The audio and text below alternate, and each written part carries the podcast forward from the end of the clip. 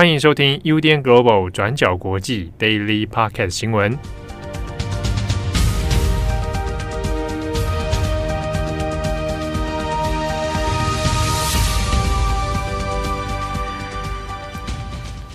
Hello，大家好，欢迎收听 UDN Global 转角国际 Daily Podcast 新闻。我是编辑慧仪，我是编辑木仪。今天是十月二十七号，星期四。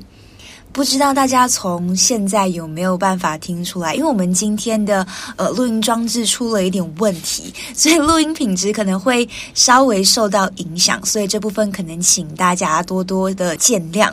对，我们会很努力的在录音过程中试图维持我们原本录音的品质。对，但明天就会恢复了，就只有今天。但现在看起来，呃，因为周围的环境音跟各种收听状况，应该都算是还行的。这样，嗯，希望还 OK。对，那在今天呢，我们有两则的国际新闻要跟大家分享。那第一个是伊朗，第二个是巴西。那今天的第一则，我们要先说伊朗，会分成呃两个部分来谈。第一个是伊朗现在的抗争最新状况，那第二个就是伊朗监狱大火的后续调查。第一个部分，我们先说抗争的最新状况。伊朗的示威抗争从九月十六号阿米尼死后就一直持续到现在。那阿米尼当初是因为戴头巾的这个方式被认为不符合规定，伊朗的道德警察就把他带走。那结果三天之后，原本好好的阿米尼就宣布脑死，然后死亡。那随即呢，也就引发伊朗的民众质疑阿米尼的死因，然后爆发示威抗议潮。那除了伊朗境内的各个城市，那国际间包括德国、土耳其等等，都有抗议的人潮来声援伊朗。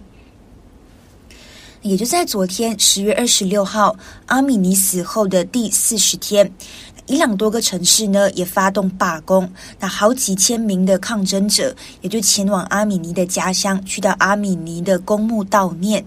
那为了防止抗争的规模扩散，伊朗政府其实已经呃有相关的应对措施了。那像是官方早前就已经向阿米尼的父亲施压哦，就要求二十六号当天。阿米尼的家人不可以为阿米尼举行任何的悼念仪式。那同时呢，也以阿米尼兄弟的性命作为威胁。那除此之外，官方呢也有封锁从外地前往阿米尼家乡的道路。但是尽管如此，我们从网络上面的照片还有影片都可以看到，示威者到最后是决定直接步行，或者是以绕道的方式去到阿米尼的家乡哦。那不过随后呢，也就传出伊朗的安全部队到了现场，那接着是向人群开火，同时也逮捕示威者。那目前因为官方已经是切断当地的网络，所以我们还不知道具体的伤亡人数以及被逮捕的人数究竟有多少。好，现在问题也是示威抗争进行到现在，外界也担心到底会往哪一个方向前进哦。那爆发示威之后，伊朗的最高领袖哈梅内伊其实就把示威归咎于外国势力，那把示威者称之为暴徒，然后呢，也把镇压抗争者当成是一个政权的保卫战哦。在目前的镇压行动里面，其实也可以看到已经有大量的民兵参与。那外界也担心，如果后续伊朗革命队也加入、也投入的话，示威抗争还有镇压一定会进一步升级。那我们这边说的伊朗革命队呢，当初会成立，其实就是为了防止像一九七九年伊斯兰革命的事件发生哦，来防止示威者会动摇政府的这个权势地位。所以呢，伊朗革命卫队也有点像是伊朗政府的一个权威象征。那目前的状况也是，专家认为，尽管伊朗民众的反抗意志是非常强烈的，但是现阶段依然没有可以冲击推翻政权的可能性。那延烧的抗争目前也看不到任何的退场机制。好，这是第一个部分。那接下来我们会进入到第二个部分，也就是伊朗的监狱大火。那这个监狱大火呢，我们之前没有在 Daily 上面跟大家更新过。那简单来说，就是伊朗的首都德黑兰北部的艾温监狱，在十月十五号发生了一场大火。那在当晚呢，监狱周围就频频传出爆炸声、枪声，还有反政府的这个口号声，最终是造成至少八个人死亡，六十一个人受伤。我们这边要特别介绍一下这个艾温监狱的背景。安文监狱呢是在一九七二年建立哦，那一直以来它都是以关押异议分子还有政治犯而恶名昭彰。那它也是作为伊朗政府权威还有高压的一个重要象征之一。所以过去这座监狱其实几乎没有发生过任何可能会失控的骚乱哦。那这一次呢，在十五号发生的监狱大火，从过去的这个脉络看来，也就显得特别罕见、特别奇怪哦。那尽管在过后，官方是表示，那这是因为当时候有囚犯试图逃狱而引发了一场骚乱。那同时呢，官方也否认监狱的暴乱跟外面的示威有任何联系。但是呢，他们的说法其实就不被民众信服。那也有人认为，监狱会发生骚乱，那很有可能是因为抗争示威已经蔓延到监狱里面了。好，我们这边主要呢，先引述《华盛顿邮报》的调查，那试图来还原监狱当天到底发生了什么事情哦。那调查结果就发现，在十月十五号当天晚上，监狱是被故意纵火的。那从影片里面也可以看到，在晚上大概八点四十五分的时候，就有至少三个人疑似把易燃的这个液体投掷到监狱第七个区域的这个建筑物屋顶上面，但是因为缺乏可燃材料，所以其实并没有马上引发火灾。那从另外一个影片也可以看到，接着还有一个火灾是发生在监狱第七区的入口处。那火灾的发生，当然也就导致呃现场的囚犯们纷纷想要逃跑。那在逃跑的过程当中呢，官方便以此为理由开始镇压囚犯。那在艾温监狱里面，监狱第七区主要是关押金融还有暴力犯罪的囚犯。那因为大火发生在第七区，那接着呢就蔓延到第八区。那第八区主要是关押异议分子的。所以也就在第八区的囚犯们试图冲破大门逃离的时候，现场的警卫就以警棍、子弹、催泪瓦斯，那甚至是动用到自动步枪来袭击这些想要逃跑的囚犯们，结果就造成现场一片混乱。那然而，现在的问题也是因为各方的资讯非常有限，我们并不清楚。发生在监狱第七个区域的火灾究竟是如何开始的？那是有哪些人纵火？背后纵火的真正原因又是什么？那到底是囚犯做的呢，还是是官方的预谋哦？那从现在来看，囚犯纵火的可能性或许不高。那因为呢，如果我们看过去，监狱大门一般是会在晚上五点到六点的期间就已经锁上了。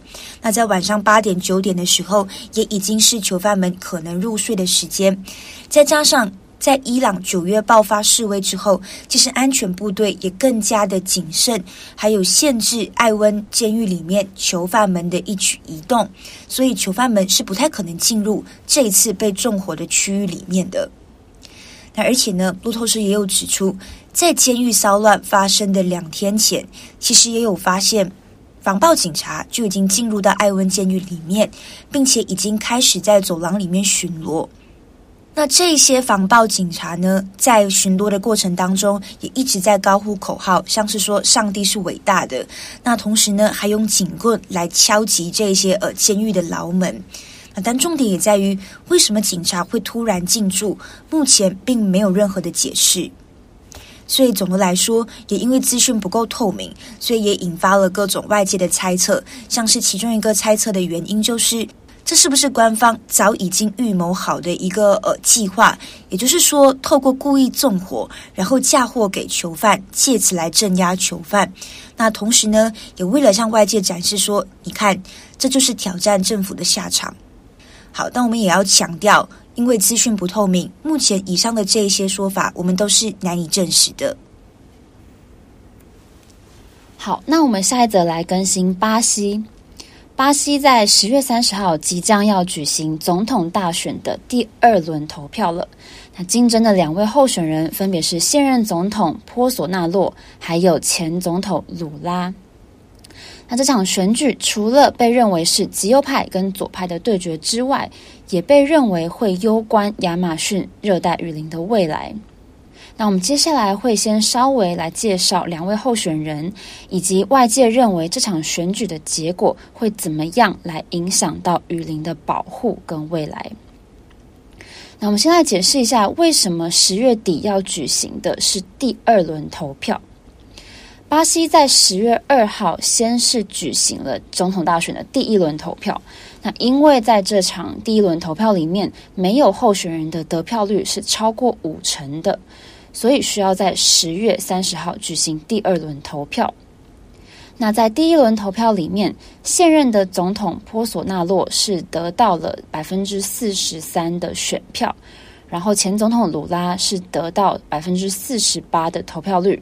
那两个人之间只有五个百分点的差距。那原本鲁拉是被认为有能力在第一轮投票里面就用超过百分之五十的得票率来当选，但是结果没有预期的好，所以接下来就要看看这个月月底的第二轮投票结果会是什么。那我们来稍微介绍一下这两位候选人的背景。第一位候选人，我们先来讲左派的前总统鲁拉。鲁拉他出生在一个颇为贫穷的家庭，他在一九八零年代中期担任至今工人工会的主席。那我们这边提到的至今就是治理的治，金属的金。那他在一九八零年代中期的工作就是这种在矿石中提取金属的专业工人。那身为工会的主席，鲁拉也是在巴西军事独裁时期最大规模罢工的主力之一哟。那这些罢工其实，在当年是有非常大的影响力的，那也让军政府加速的垮台。那鲁拉他其实在一九八九年、一九九四年，还有一九九八年都竞选过巴西总统，那是一直到二零零二年他才赢得选举，成功当选总统。任期是二零零三年到二零一零年之间。那鲁拉他也是巴西历史上第一位工人出身的总统。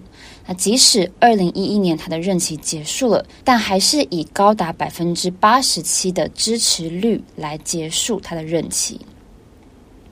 那第二位候选人是现任的总统波索纳洛，他是一位前陆军上尉，然后在二零一八年加入巴西的社会自由党。那他也是在同一年二零一八年当选了总统。那他在上任之后引起的争议当然也不小，但是我们今天会比较集中在讲雨林保护的部分。那波索纳洛他在上任之后是持续的鼓励热带雨林受保护地区的采矿，还有进行商业农业的活动。但事实上，巴西政府在二零二一年的联合国气候大会上曾经承诺会在二零二八年以前结束非法的森林砍伐。但如果要实现这件事情，每一年是需要大幅减少滥伐的状况的，才有可能在目标的二零二八年达成承诺。但是，巴西太空研究机构的卫星资料数据显示，每个观察周期里面，滥伐的范围跟规模都在增加当中。那大家都知道，巴西有着世界上最大的热带雨林。如果我们可以简单归纳说，大面积的雨林可以吸收大量的二氧化碳，然后进而对阻止全球暖化有帮助的话，那巴西可以说在气候变迁上是有蛮关键的角色。而且这个背后除了有气候跟环境的保护之外，也牵涉到传统部落还有原住民领地保育的重大议题。但是现任总统波索纳洛他在上任之后，即使他有承诺会好好的来保护雨林，但是他还是大肆的鼓励要来开采这些受保护的地区。那如果他连任的话，他的亚马逊雨林政策也很有可能会得到国会的支持。那换句话说，如果波索纳洛顺利连任，那这些争议很大的土地掠夺合法化，还有开放原住民领地开采的政策，可能就会继续下去。那根据目前的选情，路透社的一篇最新的报道就针对两个巴西国内最新的民调数据来分析。那分析结果是，鲁拉很有可能会得到百分之五十三的有效选票。然后波索纳洛可能会得到百分之四十七的选票。目前巴西东南部的选情是没有定数的，很多选民也都还在犹豫，不知道要投给谁好，所以波索纳洛还是有反败为胜的可能性。那就像我们刚刚提到的，这两位候选人都被认为是巴西左右两个极端的代表。那这种极端的现象也反映在巴西选民的心态上面，像是很多选民就说，他们会站出来是为了要阻止他们不喜欢的那个人当选，而未必是非常支持另一位候选人的政见跟作风。那有关亚马逊雨林的相关报道，我们先前也曾经发表了不少篇的文章。那包含今年六月，有一位英国自由记者 Dom Phillips 跟一位巴西当地原住民专家到亚马逊雨林采访的时候，在雨林里面被杀害的事件。那还有其他雨林保护跟原住民权益相关的报道，也欢迎大家参考转角国际网站。好的，那么以上呢，就是今天的新闻更新。节目的最后呢，也要来回应一个我们觉得非常可爱、非常暖心的留言。那就在十月二十一号，我跟木鱼录音的时候，我们有提到那一天是转角的七周年生日嘛？对。对，那接着呢，就有一位留言告诉我们说，诶，就是转角跟他的儿子是同岁的。对，这位听友就说，他儿子请他一定要来留言。然后他说，他的儿子今年是小学二年级，跟转角的年纪是差不多的，那也有可能是年纪最小的听友。他说，他在晚上载着儿子回家的路上，都会习惯一边听转角。有趣的是，他的儿子好像是不是也有提到说，就是最喜欢闲聊的部分？对，听友们是不是比较喜欢闲聊的部分呢？还是我们以后在播报的时候就讲多一点比较闲聊性的话题？还是以后都闲聊好了？哎，uh, 我们 Daily Podcast 就全部都是闲聊，Daily 闲聊，对，Daily 闲聊，谁要听啊？但我觉得很有趣的事情，也是之前听友们也有跟我们分享说，就是他们的收听习惯不太一样。嗯，有些是在通勤的时候，有些是在做运动的时候，有些是一早起来，然后会听听回去前一天的这个更新。我有朋友有说，他在早上起来吃早餐的时候，会用早餐配 Daily Podcast 新闻，一天的开始的这种感觉。对对对。那你其实回去，你会再听回我们当天的新闻吗？其实未必耶。如果有一天我觉得哦，我今天的表现真的没有很好，或者讲的没有很顺的话，我会去会再好好检讨一番。因为我妈也会说，你回去听听看，赘字太多了。但我自己个人是比较不会，因为我们在录完之后就会剪辑音档嘛。嗯、那在剪辑的过程中，你其实就会把你自己的声音全部都在听过一遍，已经先听过。然后另一种也是，我相信不知道大家有没有类似的经验，就是你听到自己声音的时候，你就想说，呃，这谁啊？我一开始会耶，会。觉得有一种起鸡皮疙瘩的感觉，尴尬尴尬的。对啊，就是就是这种感觉。但我觉得还是很开心说，说在工作的时候收到这些听友的私讯跟留言，我都觉得会是很好的一个怎么讲啊，动力来源嘛。因为也有高中生私讯我们说，Daily 陪伴他们从国中到高中，嗯、有些是从高中到大学。我就说哦，然后这次我们居然听到有小学二年级的听友。听起来还蛮可爱的，也希望我们的内容可以真实的带给大家一些帮助。对啊，弟弟前途无可限量，自己讲。我昨天跟七号还在讨论说，嗯，十八岁公民投票权的部分。嗯、那看来我们这次不只是十八岁，还有八岁的朋友在线上。嗯、对，从小就接触国际新闻，很赞，很棒。好啦，我是编辑会议，我是编辑木仪，我们下一次再见，拜拜，拜拜。感谢你的收听，想知道更多详细资讯，请上网搜寻转角国际。